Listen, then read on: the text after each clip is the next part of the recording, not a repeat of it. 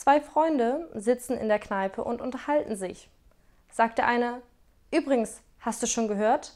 Im Nachbarort gibt es jetzt einen Puff. Da zahlt man keinen Eintritt und man kann zwölf Stunden lang so oft und so lange wie man kann und Lust hat vögeln und bekommt danach sogar noch fünf Euro in Bar. Da lacht sein Freund herzhaft laut. Hör mal, machst du Witze? Wo hast du denn diesen Blödsinn her? Darauf sein Freund. Ist kein Witz, fragt meine Frau.